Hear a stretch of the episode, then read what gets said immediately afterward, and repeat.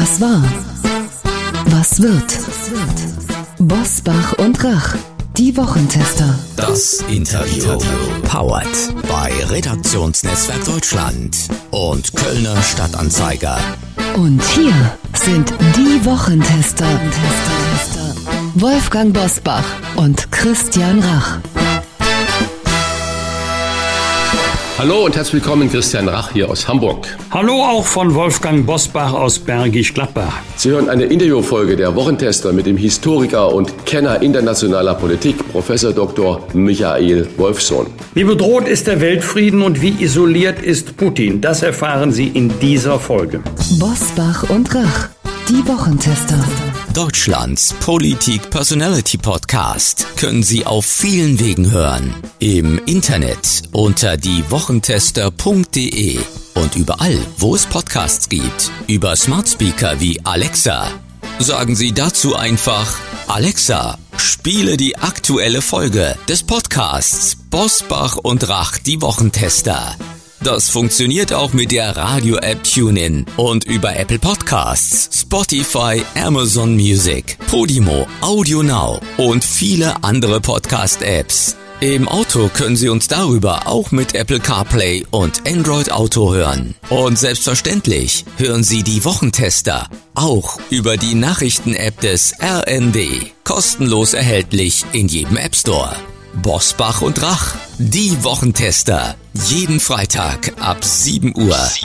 Wir freuen uns auf Sie. Heute zu Gast bei den Wochentestern Professor Dr. Michael Wolfsohn. Der langjährige Historiker an der Bundeswehr-Uni in München bewertet die Kriegslage in der Ukraine. Die Analyse eines der führenden Experten internationaler Politik bei den Wochentestern. Ein S-300-Geschoss hat die Welt am Dienstagabend an den Rand eines Krieges gebracht. Denn zunächst sah es so aus, als habe Russland die Raketen auf Polen abgefeuert, was den NATO-Bündnisfall bedeutet hätte. Gott sei Dank hat sich das nicht bewahrheitet.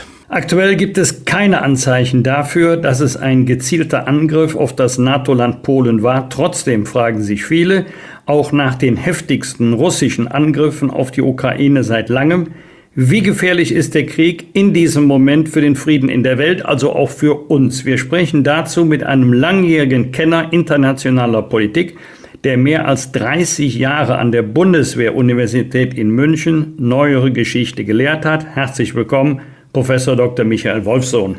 Guten Tag. Herr Professor Wolfsohn, als die Mehrheit der G20-Mitglieder beim Gipfel auf Bali Russlands Krieg in der Ukraine auf, ich zitiere, das Schärfste verurteilt haben, schlugen in Polen zwei Raketen ein. Auf Twitter hieß es sofort, Russland greift Polen an. Auch deutsche Leitmedien haben sofort geschrieben, russische Raketen auf Polen. Äh, der ukrainische Präsident twittert sofort, NATO muss den Luftraum über der Ukraine schließen. Wie nah waren wir in diesem Moment an einem Weltkrieg? nicht so nah, wie die Twitter-Helden uns nahelegen und die Medien, die das äh, nachplapperten. Aber dadurch entsteht eine Eigendynamik, die ihrerseits gefährlich ist. Äh, das ist ein Problem das ähm, die Politik zusätzlich hat im Gegensatz zur Vergangenheit. Aber auch die G20 äh, waren ja alles andere als einig. Es hieß ja in der entscheidenden äh, Entschließung der G20, dass die meisten, also nicht alle Mitglieder der G20 den aggressiven russischen Krieg verdammt haben. Und äh, die äh, Enthaltung äh, kam von China. Und China ist bei allem Respekt vor nicht zuletzt auch der Bundesrepublik Deutschland etwas wichtiger als unser Staat und gewichtiger. Teil 1 und Teil 2 es hat sich äh, trotz der Kommunikationsschwierigkeiten zwischen den USA und äh, Russland, von denen wir heute gehört haben, gezeigt, dass äh, auf allen Seiten doch der kühle Kopf gesiegt hat. Die Reaktionen von US-Präsident Biden, aber auch von Polens Präsident Duda und Bundeskanzler Scholz waren doch eher besonnen. Trotzdem war eine enorme Spannung zu spüren. Wie sehr fürchtet man in der Welt oder in der NATO, in der westlichen Welt, diesen Schockmoment eines Angriffs von Putin? Nun, äh, den befürchtet man, aber Befürchtungen ersetzen keine Analyse. Und die Analyse besagt, dass äh, bereits der Kriegsgegner aus russischer Sicht selbst verschuldet Ukraine erstaunlicherweise und überraschenderweise so stark ist, dass Russland äh, bereits mit der Ukraine riesige Probleme hat. Mit der NATO als einer großen Militärallianz, als zusätzlichem Gegner wäre es aus russischer Sicht geradezu selbstmörderisch, eine Attacke auf die NATO, wo auch immer, zu starten. Daraus höre ich, dass Sie das äh, Putin nicht äh, zutrauen und dass man deswegen auch die Atomdrohung von Putin gar nicht ernst nehmen kann. Aber Sie haben es gerade schon auch gesagt und ich hatte es in meiner ersten Frage erwähnt.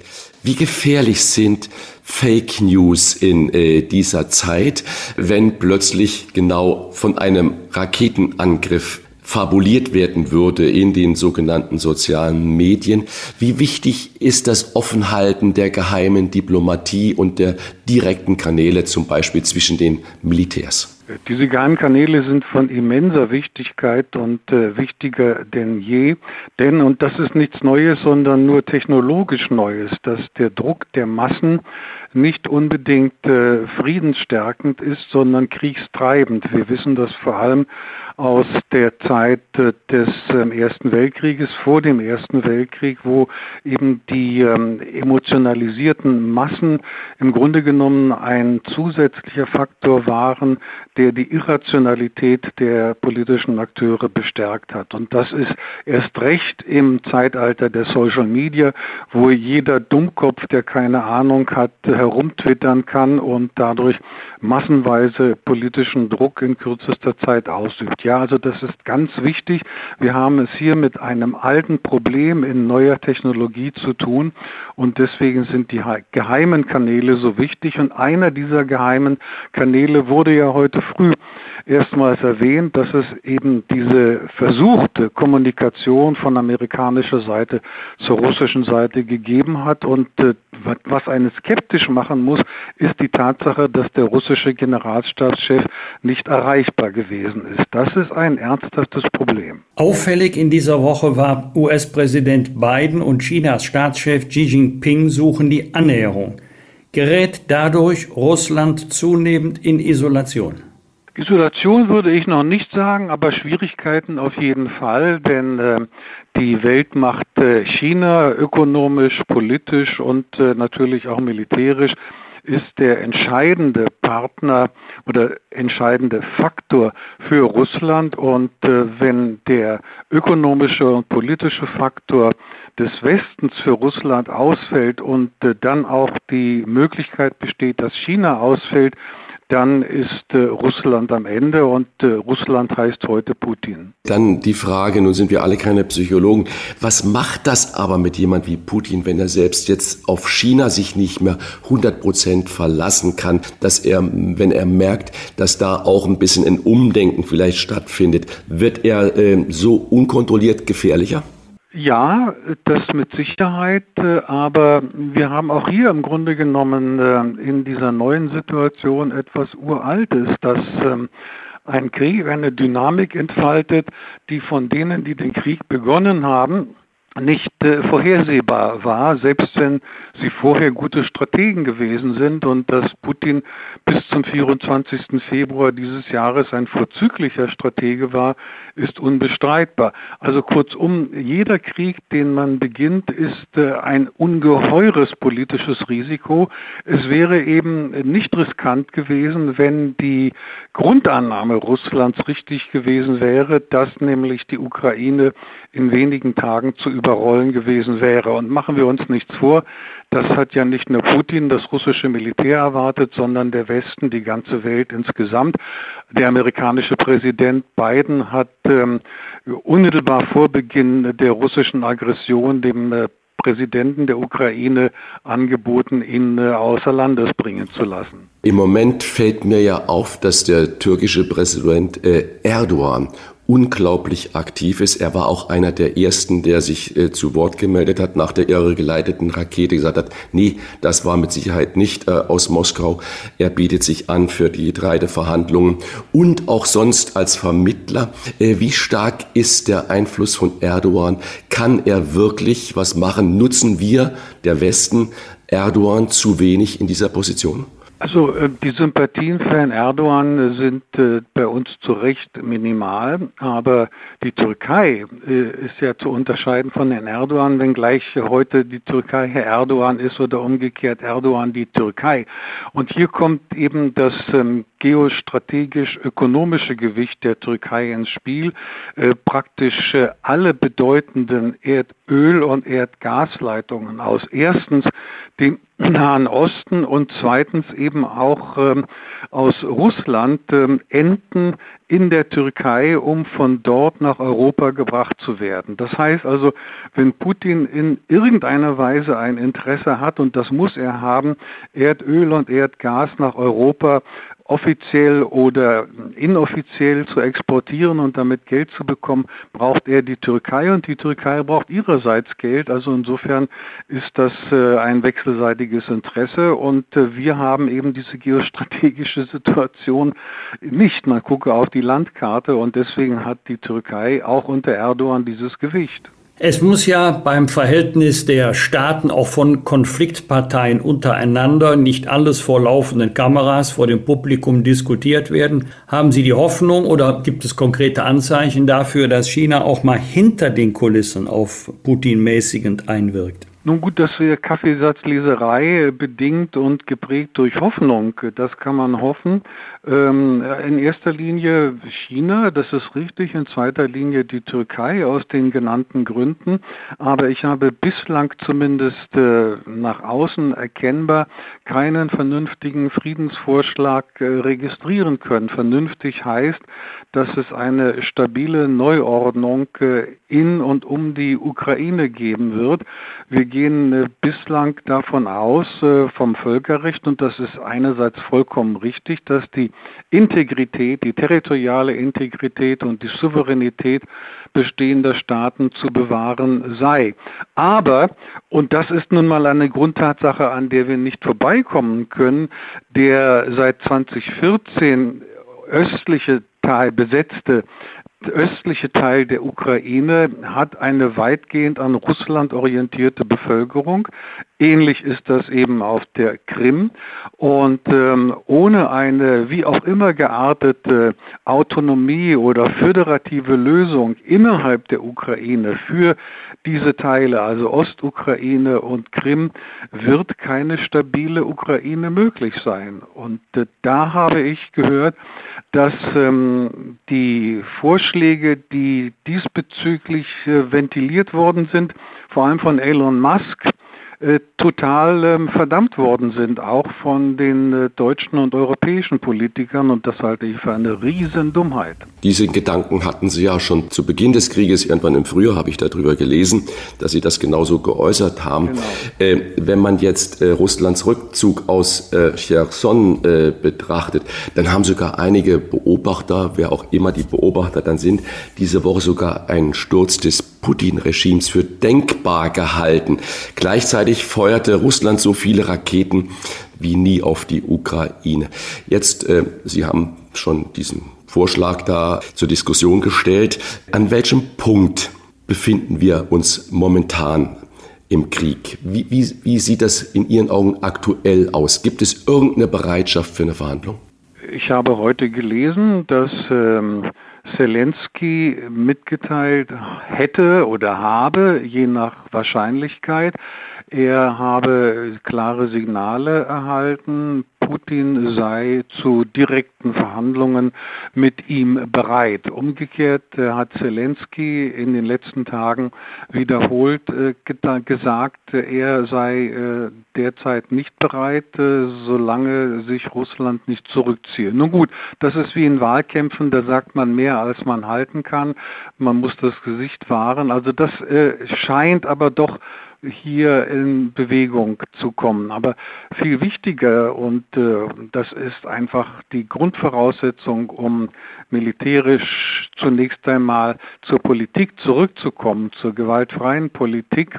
Ähm, die ständige Bombardierung der ukrainischen Zivilbevölkerung durch iranische Drohnen, die von Russland äh, abgeschossen werden, ist nicht hinnehmbar. Und hier müssen wir handeln. Äh, Deutschland, der Westen allgemein, das heißt ganz konkret, vornehmlich Luftabwehrwaffen zu liefern. Und daran hapert es. Wir schauen zynisch zu. Wir schauen nicht nur bei der Fußball-Weltmeisterschaft ab Sonntag zu, sondern eben wie das äh, ukrainische Zivil kaputt bombardiert wird. Das wiederum könnte einen Flüchtlingstsunami auslösen. Äh, völlig inakzeptabel diese Fluchtwelle sozusagen selber mit auszulösen, aber viel wichtiger, dieses Leid zuschauend hinzunehmen. Ich halte das für einen deutschen und europäischen und auch amerikanischen Zynismus allererster Art. Wagen Sie, Herr Professor, eine Prognose, wann und wie es zu einem Ende des Krieges kommen könnte? Oder ist es auch möglich oder wäre es möglich, dass die Ukraine das russische Vietnam wird? Wenn Russland äh, dauerhaft dort bleibt, auf jeden Fall. Denn ähm, die Ukraine kann Russland nicht überrollen im konventionellen Sinne. Und ähm, auf Dauer ist eine Besetzung äh, von fremdem Territorium unglaublich teuer an Menschen und Material. Aber wie erwähnt ist die Bevölkerung der östlichen Ukraine, Donetsk und Luhansk und auf der Krim eben alles andere als ähm, pro-ukrainisch. Und äh, ein klarer Hinweis darauf ist, dass selbst in dieser Kriegsphase seit Februar dieses Jahres es in den beiden Regionen keine Guerillakriegführung äh, gegen das russische Militär gibt. Also daraus kann man schließen, dass die dortige Zivilbevölkerung mit dem russischen Besatzer äh, gar nicht so uneinverstanden ist. Und das wiederum zeigt die Notwendigkeit einer föderativen Lösung innerhalb einer neuen Ukraine. Aber Ihre Frage, Herr Bosbach, ähm, wann ein solcher Krieg oder dieser Krieg zu Ende ist, die kann man nicht ähm, chronologisch, also zeitlich beantworten, sondern nur militärisch. Und zwar, wenn die Ukraine A wie bisher nicht mehr überrollt werden kann und be ganz entscheidend, das ukrainische Zivil nicht einfach äh, zerstört werden kann, wie das jetzt passiert, dass ähm, hier und heute zehn Millionen Ukrainer keinen Strom haben und, und, und. Und deswegen äh, müssen wir als Westen, ich wiederhole es absichtlich, Luftabwehrraketen liefern.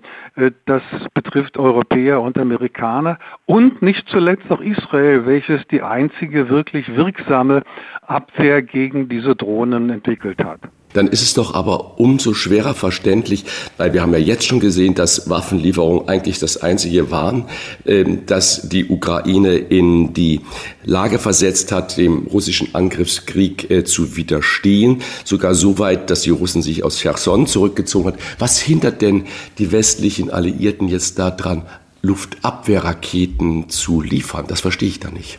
Ja, gute Frage. Und äh, wir haben aber viele Fehleinschätzungen äh, der westlichen Politik äh, erlebt, nicht zuletzt äh, unseres äh, Bundeskanzlers. Äh, erfreulicherweise sind hier der Wirtschaftsminister und die Außenministerin für viele sehr überraschend, auch für mich eben aus der Grünen Partei kommend, sehr viel realistischer und sehr viel konsequenter. Schon vor Ausbruch des Krieges hat im Sommer letzten Jahres äh, Robert Habeck die Notwendigkeit äh, hervorgehoben, der Ukraine Waffen zu liefern. Und Sie erinnern sich so gut wie ich an den Sturm der Entrüstung, äh, der dann folgte. Und wenn man so reagiert, dass man dann stürmisch äh, protestiert, muss man sich nicht wundern, dass die Entscheidung in, zugunsten der Notwendigkeiten so lange braucht. In den USA hat Ex-Präsident Donald Trump, also der hat uns jetzt gerade noch gefehlt, in dieser Woche erklärt, er werde 2024 erneut um den Einzug ins Weiße Haus kämpfen. Es ist ja für ihn noch keine gemähte Wiese. Er muss sich ja erstmal den parteiinternen Vorwahlen stellen. Wie schätzen Sie seine Chancen ein oder überschätzt er sich selber und seine Chancen?